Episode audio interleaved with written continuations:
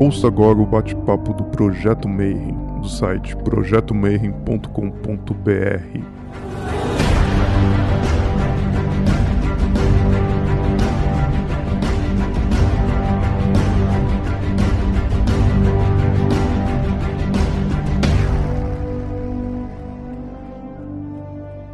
dia para você que é de bom dia, boa noite para você que é de boa noite, boa tarde se você estiver assistindo isso no YouTube. Você está no Bate-Papo Mayhem e a gente em 2020 continua preso em nossas casas. E a gente deveria fazer um evento anualmente, como a gente sempre faz, mas esse ano, por causa da pandemia, a gente vai conseguir falar com nossos convidados internacionais presos aqui. Hoje vai ser em inglês. Nosso convidado de hoje é Fastmaster do 418 Lodge da OTO de Sacramento, onde ele sucedeu a Soror Meral. Ele também é o soberano grande inspetor-geral da Ordem, fundador da Autopsicologia Guilda, membro do Advanced Initiation Training Team, bispo da Eclésia Gnóstica Católica, chanceler e fundador do Templo da Silver Star. So, I'd like to welcome you very much, Mr. David Shoemaker. You're very, very welcome to be with us here. Thank you so How much. How are you doing? It's I'm doing great. It's it's wonderful to be with you. Uh, our first question for Brazilian people, because we most of the people who will be listening to us want to know exactly who you are, because Thelema is not a very popular thing here. We're mostly Catholicos, and they think we are worshiping the devil. So we are trying to make these interviews to demystify this a bit. So could you Yes. please tell us a, a bit about your personal journey? Uh, how did you go from a normal being to chancellor of the Ecclesia Gnostica, founder of the Silver Star Temple, and devil worshipper? Well, you know, I started out.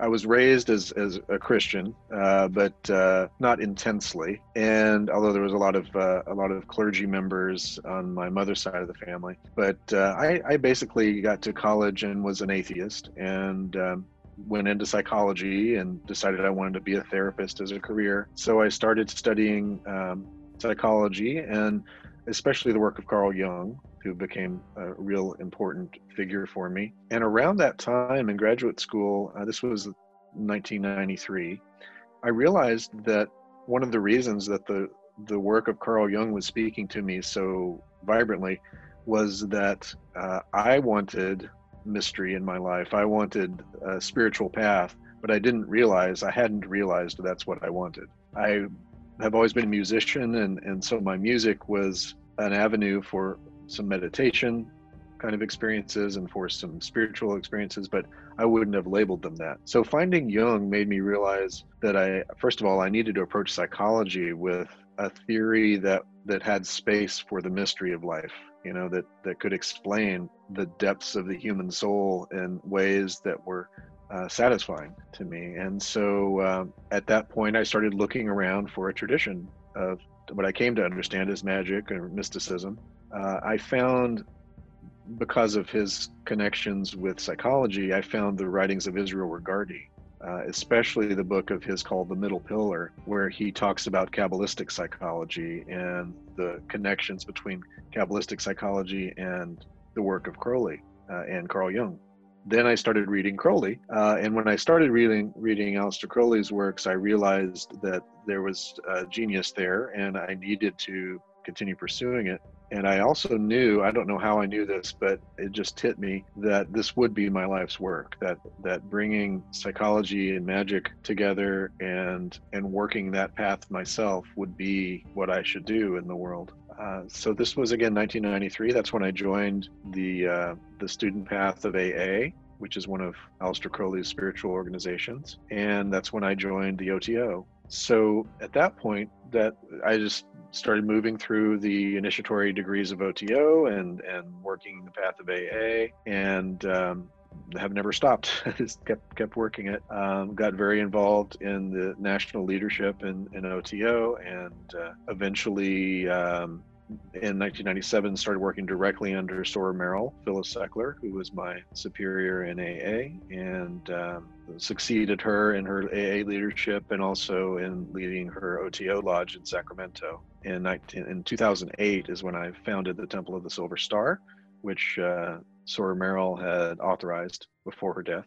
and uh, Temple of the Silver Star and, and AA are um, my my daily job. You know, keeping people uh, moving forward in their magical training and uh, and their personal practice, and trying to keep the structures of these organizations um, functioning in terms of their um, their outreach to people all over the world, including Brazil. One of the first questions they ask about uh, our guests is, "What do you think of magic? What is magic to you?" So I adhere to a basic uh, Crowleyan uh, definition of magic, if you want to call it that. That magic is the art and science of causing change to occur in conformity with will, and that is will understood as the true will, which is the central concept of Thelema that people need to understand if they're not familiar with Thelema, that uh, we are each given as, as our birthright a basic nature, a purpose for our incarnation that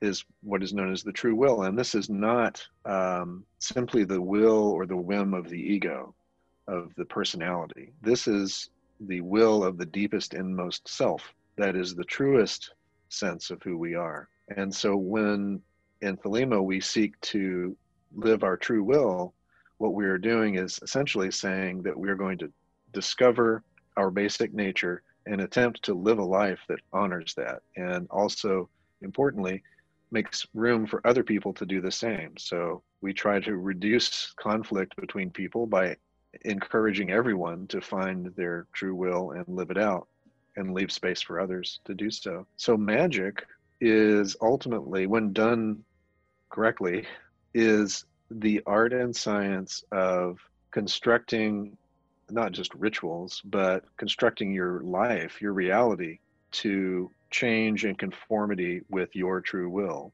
to forge your path so that you can grow and help others grow by giving them space to find themselves and live their own lives. So it's a very, in that sense, a very libertarian philosophy where the freedom of the individual is extremely important.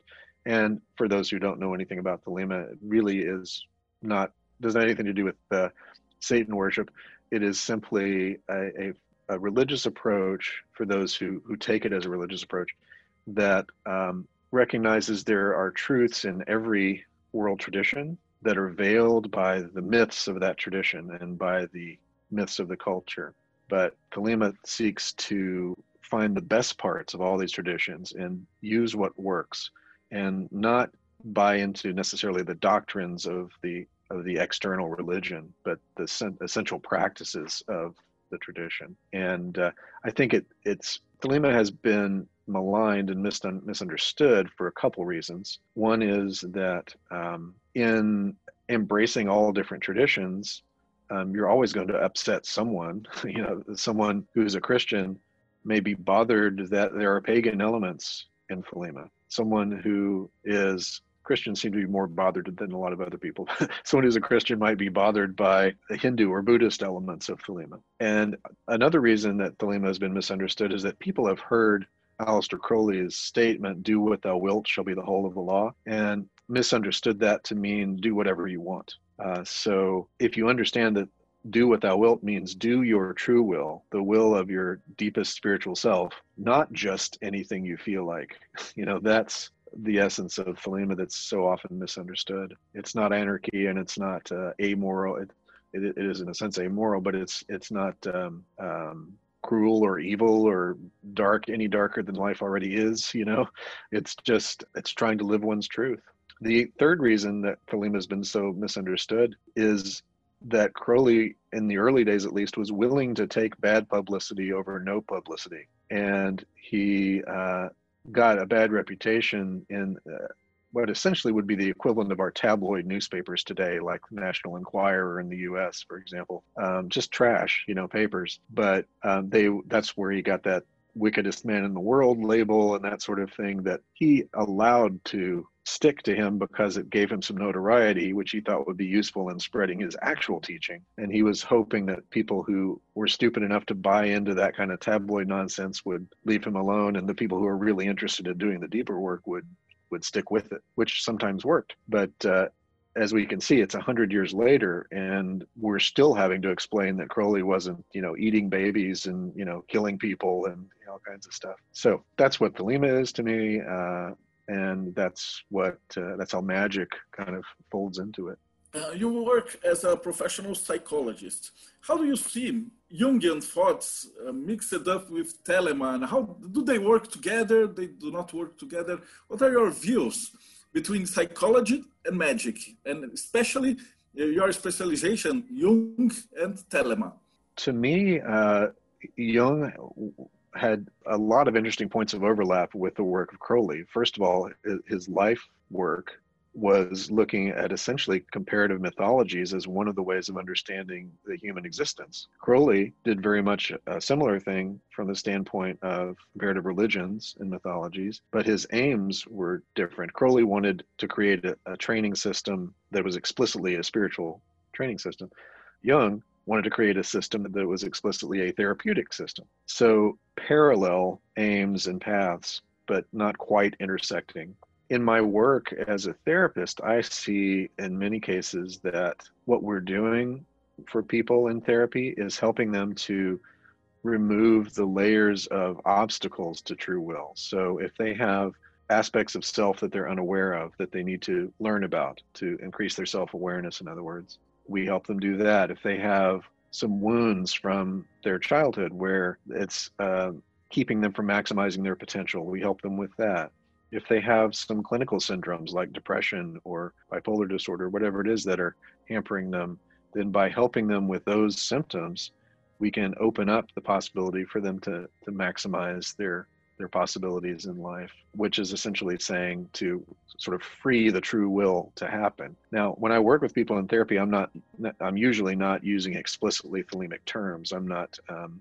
talking about true will with all my patients or anything like that a few who find me that way, yes, but um, but for the most part, I see the therapy as as as an uncovering of the person and their basic nature, so that they're more free to to do the true will. And uh, the Jungian work is such a nice overlap with it because it already incorporates the idea of a transpersonal spiritual path. That that there is a, a, a reality that is a, you know, he called it the collective unconscious, of course, but there is a reality of collective mind that is beyond the individual. And the part of us that is the deepest and truest part of us, the self with a capital S in Jungian terms, is also the part that is inherently connected to that greater reality.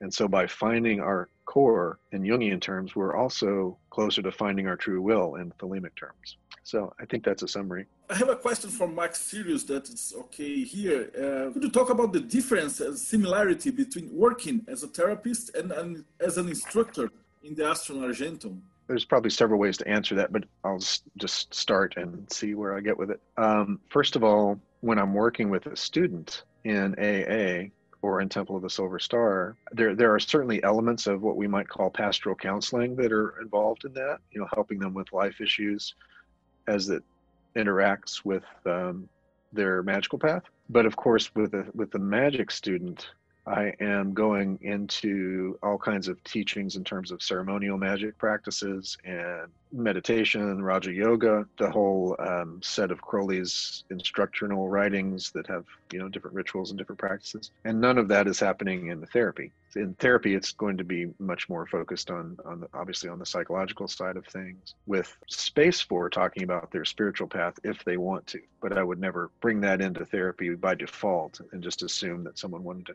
to take a spiritual slant on things.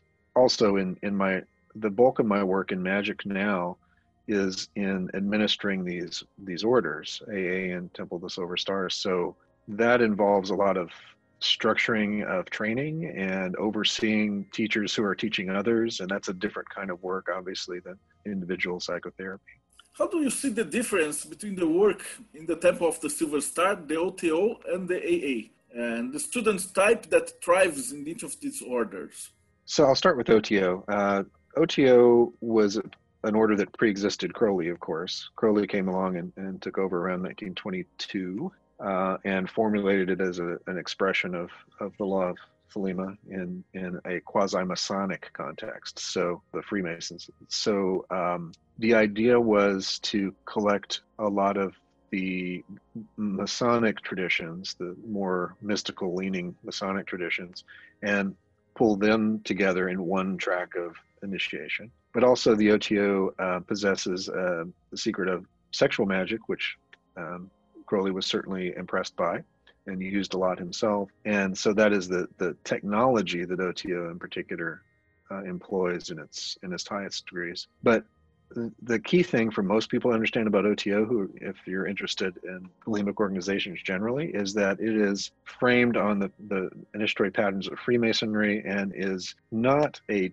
training and teaching order in the same sense as AA or Temple of the Silver Star. Its aims are fraternal and social primarily and one learns in the system by taking the initiatory degrees and trying to understand the mysteries being taught. But you're not you know testing on your uh, your asana your your posture for yoga to pass to the next degree. You're not being tested on magical ability per se to pass to the next degree. It's a social and fraternal organization that is attempting to change society. Um, so that's that's a very different aim from aa and temple of the silver star. So in AA, what Crowley was attempting to do when he and George Cecil Jones formulated the system in 1907 or so was to take, as I was saying earlier, the best of magical and mystical traditions around the world and find the parts that worked, the techniques that worked, throw out the dogma that was and doctrine that was just in the way, and structure it so that on a pattern of the tree of life, much like the original Hermetic order of the Golden Dawn, structured on a, on a, a grade system on the tree of life so that people could have milestones and the the key um, with the training of AA is that you have one teacher and one teacher only. So your whole experience is just working directly with your teacher. Now, one teacher could have multiple students, but each student only has one teacher. And the point is that this is not a social order at all. There are no group rituals other than a couple of initiations in the early stages and it's not organized into temples or lodges or anything like that.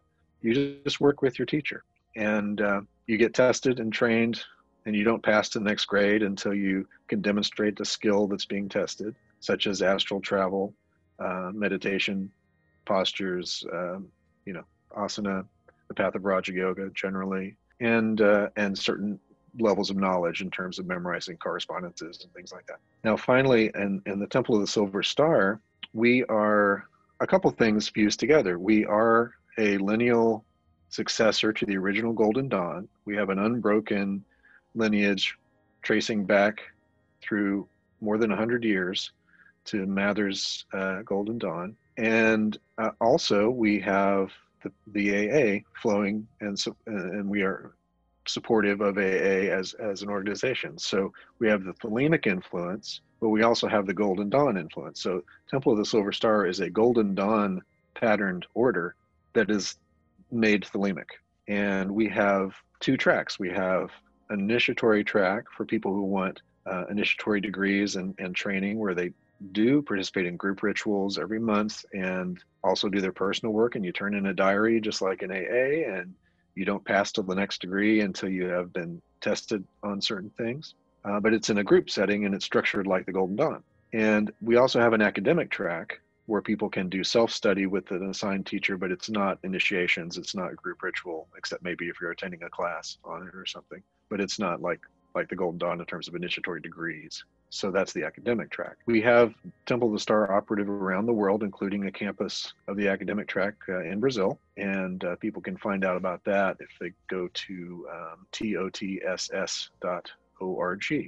So tots.org, and, and th- which includes instruction in the Portuguese language. So that's an important detail and, and something that's new to us. So I hope that I know that's a lot, but I hope that covers the some of the basic differences between those three organizations. I have a question from Dimitri. You said that if you could talk about the importance of rituals and ceremonial rituals in unusual life, ordinary, and the connection with health and psychological systems, how they can improve the efforts on self comprehension or self acknowledgement?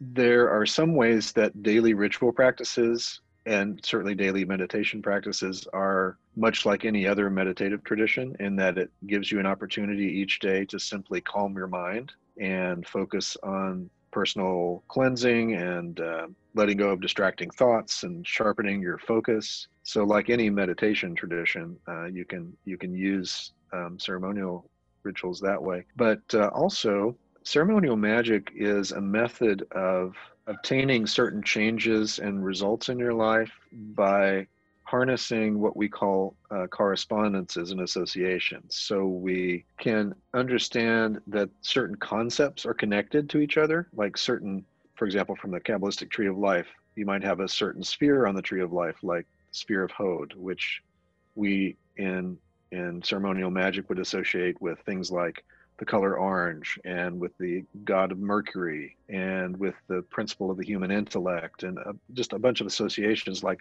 a filing cabinet where you put a bunch of ideas in this one drawer that we would associate with one of the spheres on the tree of life. So ceremonial magic uses those systems of classification to focus intention. So you could construct a ritual using all of those things associated with Hod mercury, certain colors, and so on, to obtain a result that would be beneficial to your intellect. If you had a, a writing project that you wanted to do, you would want sort of an intellectual focus for that. So you might do a ritual containing ideas around Hod. Or if you wanted more power and energy in your life, you might do a ritual of the sphere Geburah, which is attributed to Mars and has a lot to do with force and fire and energy and so on. So ceremonial magic allows you to construct a new reality to bring in a certain force that can help you in a way that you've identified, hopefully, that you've identified is in harmony with your true will, that is something that you are um, here to do, so you want to do it better.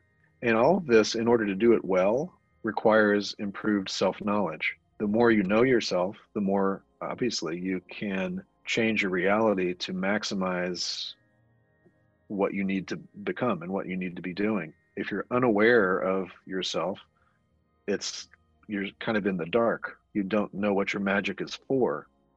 The more you know your true will, the more you can do magic that you know what it's for because you have that self-awareness. So I think that's that's the answer to the question about the benefit of of ceremonial ceremonial magic in terms of um, self-awareness. Have now the, the your book Living Thelema but uh, it's not your first book. So could you talk to us about uh, your books and uh, why do you think you, you wrote them, uh, for what purpose, and what's in them, and how's the structure behind writing these books? What do you, okay. do you want to tell people and the order? So the, the first books I was involved with um, getting published were uh, editorial works. So um, editorial ed- editing and uh, presenting the collected works of my teacher, Soror Meral, Phyllis Seckler. We did two volumes of her collected works, which are uh, available, and one of her poetry collections. I also edited a volume of uh, Jane Wolfe's diaries from the Abbey of Thelema at Cefalù, where she was studying with Crowley. And that came out, that was the first one to come out actually under Temple of the Silver Star in 2008. I started the podcast Living Thelema in 2010. And 2013, I had amassed, uh, you know, 30 or 40 uh, episodes of Living Thelema each of which would make a pretty good book chapter, I thought. So, uh, Living Thelema came out in 2013, um, mostly based on the podcast episodes. And the whole premise of Living Thelema, both as a podcast and a book, is that I wanted it to be practical. I wanted it to be instructions that people could actually use. I was not interested in making a history book, and I was not interested in making it a survey of philosophies, and I was not interested in being an academic exercise. I wanted practical usable instructions for people. So most of everything that's associated with living Thelema has a, a definite practical um, side to it. Um, I will be coming out. I continue to do the podcast, Living Thelema, resumed new episodes a few months ago, and um, I will be coming out with the second volume of the Living Thelema book here in the next year or so, collecting all sorts of material that didn't make it into the first book, and it's based on new podcast episodes that I'm doing and other stuff too. So that's come out. And then the most recent thing I published was uh, co-edited with Lon Milo DuQuette. Um, it's Llewellyn's Complete Book of Ceremonial Magic. So this is a number of different authors, each contributing a chapter about a different aspect of ceremonial magic. So we have sort of a spirit evocation chapter and a golden dawn chapter and an alchemy chapter and a thelema chapter which i also wrote and paganism chapter whole chapter on kabbalah. So it's a really good starting place for anybody interested in ceremonial magic. Um, that's out from llewellyn publications of course. I also published a book in 2016 called the winds of wisdom which is the record of my scrying of the 30 enochian aethers the same uh, scryings that crowley did that published that were published in the vision and the voice. So that book is available. And in addition to the full transcript of all the visions, at the end is the methodology I used. So if someone's interested in doing those kinds of aether scryings, they can pick up that book and have a complete guide to how to do it. So I think that's a, a pretty good summary of the of the books. Well, I have some some more questions from Breno. He said how it was working with Soror Meral. She was wonderful and was was really for the last decade of her life my closest friend, and uh, in addition to being my teacher and a coworker, and essentially in in magic, um, she was extremely sharp and that sharpness was often mostly dedicated to teaching but sometimes she you know she would uh, she was a good psychologist essentially um, even though she wasn't trained to be one. Um, she got people and she under, she understood people well and uh, would not put up with people who were uh, having uh, ill intentions.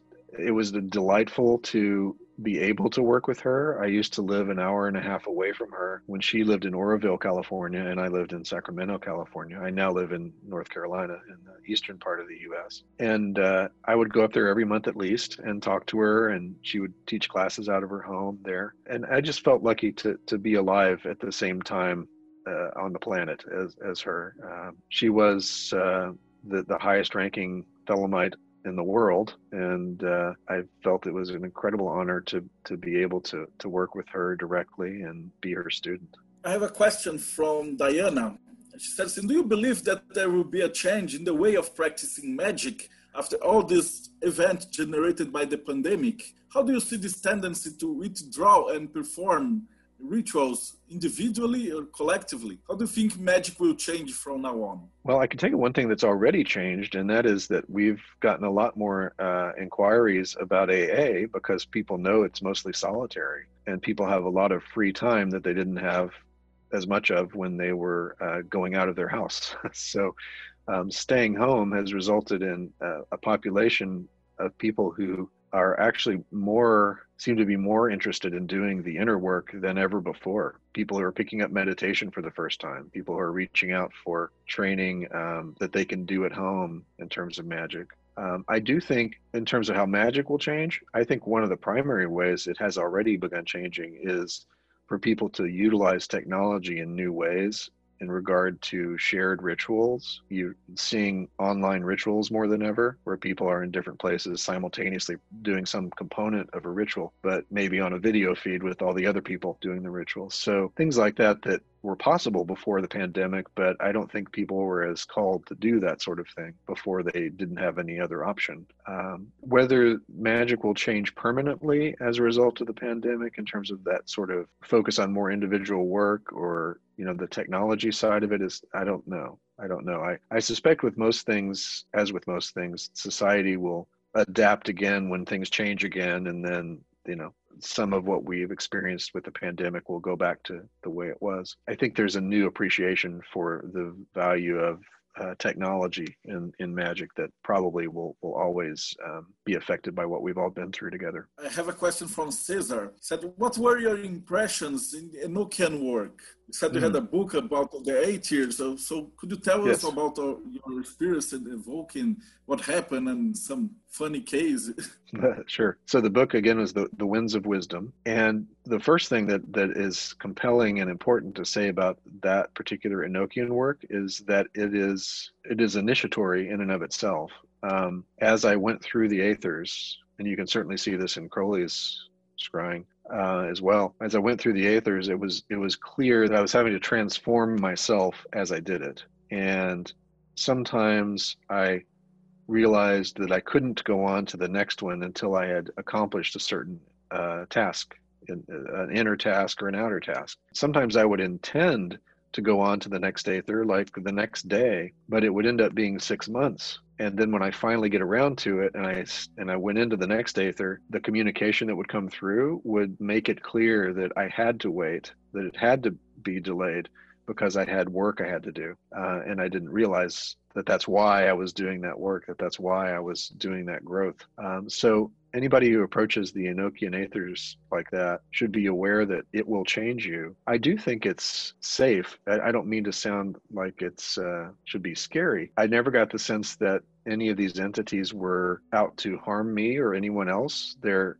I think the worst thing that can happen from doing these aether scryings is that you won't get much that's useful because your own level of preparedness is not sufficient. I think the worst consequence is that you've kind of wasted your time because you didn't do some some additional inner preparation before you did the scryings. But um, the other thing that was really apparent to me after doing the series of scryings was that um, I was learning things th- that I couldn't have thought of myself uh, I, I, know I couldn't have thought of these things myself. And so the material itself from these visions proved to me that I was accessing something beyond myself. You could argue that it's not really beyond yourself, it's just sort of unexplored parts of self that are out there in the cosmos. And we're all you know as Lon DuQuette says we're all it, it's all in your mind but you uh, you just don't realize how big your mind is. So there's that argument. But uh, the experience of it is sort of like where did this come from? It's came this instruction that I just sort of downloaded is so clearly beyond any thoughts that I felt capable of having that it proved that I was, to me at least, that I was accessing something beyond my personal, you know, mind. So those are some reflections on the Enochian work. I have a question that's a favorite among Brazilians. We ask almost uh, all guests that we have here is what are your personal beliefs from the afterlife. What do you think happens when a person dies? I should start to answer that by noting what Crowley says about it because that's my starting place. Crowley's writings include teachings about, for example, remembering past lives. There's a document called Liber Thisharb, and it's assigned at a particular stage of the AA work where the magician is supposed to be trying to follow their mind backwards to its origin and beyond. So his teachings include um, references to doctrines of reincarnation, and that basically the the small personality doesn't necessarily survive death, physical death, but the deepest soul does and reincarnates and then takes on a new personality and lives a new life to continue the true will. So the true will can be a trans incarnation concept uh, as well uh, a process that from lifetime to lifetime explains the continuity of the soul, not just of the the personality. And so, with that as a starting place, you also have to understand that Crowley wanted his students to question that, to not assume that if they had a, some something that they thought was a past life memory, to not assume that that was objectively true to be skeptical, to test that idea, and to recognize that it might just be that it's a useful construct to understand yourself. But uh, my personal experience of what I deem to be past lives and my personal experience from encountering and, and being in relationship with my own holy guardian angel, which is another concept we should probably talk about, is that I feel like I've proved to myself, or my experience has proved to me, that there is an energetic world beyond the life of the physical body that um, very likely persists when the, the physical body does not. And that uh, doctrine of uh, reincarnation has some merit to it in terms of uh, explaining why we're here to, to be who we are and, and then what we have to do next. Well, I have a, a, question from Priscilla. It's about the Holy Guardian Angel. You already mentioned it. But how was your experience in, in the search for the, the Holy Guardian Angel? And how that happens to you, your personal experience? Holy Guardian Angel is Crowley's term for that entity or aspect of self, depending on who you ask, that when you connect with it represents a, a, a personal enlightenment where you are instructed more fully in your true will and you are, are on the path to become a sort of a complete human in that you have tapped into the source of spiritual force unique to you. And the good thing about the Holy Guardian Angel concept is that you don't have to know what it is because when you do the work and get to that point of attainment, it will all make sense and it won't matter what you were told it was, it was going to be about or what you read it was about. Uh, what will matter is your own individual experience. So I encourage people not to worry too much about what is the Holy Guardian Angel. If you just do the steps, those keys will be given to you and the, and the doors will be unlocked in terms of understanding. For me, the in, encounter with the angel which was in 2004, opened the door to the unfolding of almost, well, the, for the rest of my life that I've been, the work I've been doing in Thelema and in psychology and in every other aspect of my life has been informed by, by, by that attainment. Because once you know your true will with that degree of certainty, you have to live a life that is suited to it. That's the next step. That's the, the task. It comes down to karma, which I see someone asked about. That the karma yoga of Thelema is knowing your true will and then working in the world to build a life that honors it, that makes space for it, that does away with obstacles to it. So um, that's, I guess that's, I think that's answering both the karma and the HGA question. Uh, I have a question also for from Castia said early on you related Crowley and Jung both in terms of timeline and their work, especially how they make sense together for you. There are some post-Jungian authors such as Polly Young, Eisendrath, Susan Rowland, Ricky Tanner, and others that have been reviewing Jungian theory from a female and feminist uh, state view. Do you see the same being done in Crowley's work, especially by women? Yes, I'm encouraged by signs of that in Thelema and hope it happens more and more.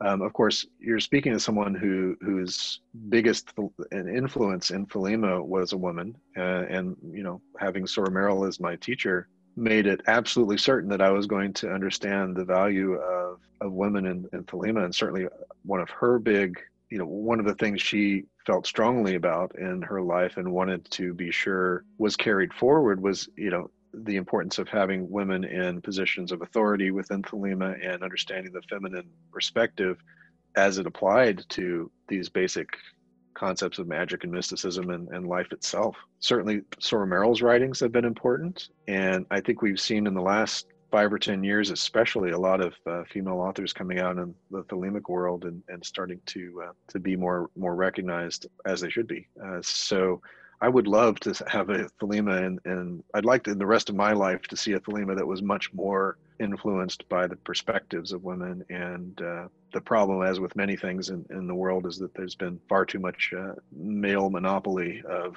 certain groups and things like that that I would like to see change. About that change, I had a question from Lucas Fortunato. He said, Thelema's purpose, a way to achieve true will but Thelema also proposed a path for the evolution of humanity. Crowley said that humanity will have to face immense challenges. We lived through world wars. Today we are more than 8 billion people coexisting and the ecological problems. Is there anything Thelema would have to offer to humanity? What is Thelema's greatest contribution to current times, in your opinion? That's a fantastic question and one I think a lot about. And I think what it boils down to is that Thelema what the world needs at, at any time, but especially in a point of a tipping point of crisis, uh, ecologically population and uh, societal collapse when it comes to fascism and things like that. I think what the world needs is for everyone in the world to bring the best of themselves to the world the best hope for the world evolving and surviving and getting healthier is for each person to know themselves, discover their true will, and try to do it and leave space for others to do the true will as well. So that what that means in practice is that everyone's true will is a service to the world by attempting to live out our true will not only do, do we bring the best of ourselves to the world but we maximize the possibility of making the world a better place because our own unique gifts are what we're bringing to the world. We're we're like uh, any ecosystem thrives when every part of it is able to play its part, to play its role. And so, for the human ecosystem to survive and evolve, each of us needs to find what our role is and do it. So, the path of self awareness in Thelema is synonymous with the path of service to all of humanity, in my view. Uh, what do you think about our Brazilian authors? Are you familiar with the works of Marcelo Motta and Euclides Lacerda and other Thelemites from Brazil? I have to say, I am only familiar with Motta's works. I'm, a, I'm aware of the, the other authors you mentioned um, by name, but uh, Motta is the only one that I've read myself. And, you know, Motta was, was and is a controversial figure. And before I say anything more about Motta, I should preface it by saying that the most important thing to me is that individuals use the system left behind by Crowley and worked by Motta and others for their own development. And anybody who has obtained good results from any teacher, I'm happy. So um, I have pros and cons I can think of about Motta as a person, but um, that's secondary secondary to the fact that if if anyone is following in his footsteps and has gotten good results for themselves and feel like that's that's been helpful for them and they found a spiritual home there then that's beautiful. And i'm really happy that that's the case the main controversy uh, involving Motta in terms of thelemic organizations is successorship when it comes to oto and aa and both reasonable and unreasonable people can disagree on the the answers to those questions. I don't know if, if it, it's that useful for me to go into the, the all the uh, the details of that um, of the succession issue and, and, such, just because it's so complicated and could probably spend a, a couple hours just talking about the intricacies there. But um, I, I think, in summary, what I could say is that I, I, I do believe that in terms of succession to Crowley and Germer that uh, Soror Meral had the best claim to be um, the rightful heir to that if you're going to narrow it down to one. But that said, I appreciate the work that everyone does under the banner of AA, and um, that is the most important thing, far more than who's right or wrong. And uh, the next question from Dimitri also. Uh, we, we, are having a problem here in Brazil. I believe you have the same problem in the United States because there's white supremacists infecting uh, our community. So how are you dealing with that? What's your, you think it's a psychologically like a collective movement is a social disease or there's a spiritual issue? What's your vision about that? We're having the same problem here, especially with Asatru and the religion and uh, Thelema mostly. But mm-hmm. I, I, think in the United States it's even worse than here. No? What are your views that's, about it? That's that's been one of the most discouraging and sad, really, things that I've seen in in recent trends, even within Thelema. Some sharp divisions that have hurt the bonds that used to be tighter in terms of fraternal connections. To me, any worldview that essentially dehumanizes others is missing the point. I don't think you can have personal attainment and still maintain a belief that other classes of humans are less than you are. So if someone is espousing views like that, I think that's almost proof that they have not attained to a certain level of, of consciousness that can that can bridge that. That doesn't mean that everyone has equal skills. It doesn't mean that everyone has equal potential for practical things in life, but it does mean that it should mean and I think the doctrine of Thelema demands that it mean that we're all spiritually equal, that we are all flawed humans who are uh, of of one substance and one mind ultimately. That uh, we cannot and must not take away the full humanity of any other group. You know, whoever the bad people are in someone's worldview. I think that's when we lose our way. So, I'm hoping that the more we focus on the personal attainment, individual attainment within Thelema, um, the more each of those individuals will grow beyond that kind of narrow worldview uh, that includes things like white supremacy. I have a, also a question from Lucas here. You have an event with uh, Lon Milo DuQuette called the ThelemaCon. Could you tell us about it? What is it about? What's Thank you for bringing that up. Yes, Thelemacon, and the, the link there is thelemacon.org. That's C O N at the end. This is a conference that we've had one of so far uh, last year, which was in person in Minneapolis, Minnesota, in the U.S. But this year's ThelemaCon is online for because of the pandemic. Um, it is October 17 and 18 of this year, 2020. You can find out more about the presenters and the schedule and register at thelemacon.org. Uh, so this is open to the public, and it is you don't have to belong to any organization to attend. It is 31 U.S. dollars for the whole weekend. We have six presenters, including myself and Lon Milo DuQuette and Richard Kaczynski, who of course wrote the biography of Crowley called Perdurabo, which is highly regarded uh, and as a, a, great scholar uh, a lot of other ways. And also Harper Feist and Lauren Gardner and Andrew Farrell are other presenters this year. So this is a, going to be Saturday and Sunday all day with each presenter doing two presentations, one on each day, uh, covering a lot of uh, topics of interest to Thelemites and magicians generally. So if you go to that website, you can see we've got the schedule up and you can register there. And I'm hoping we get lots of attendance from around the world since, of course, you don't have to leave your house to attend. Very excited about it.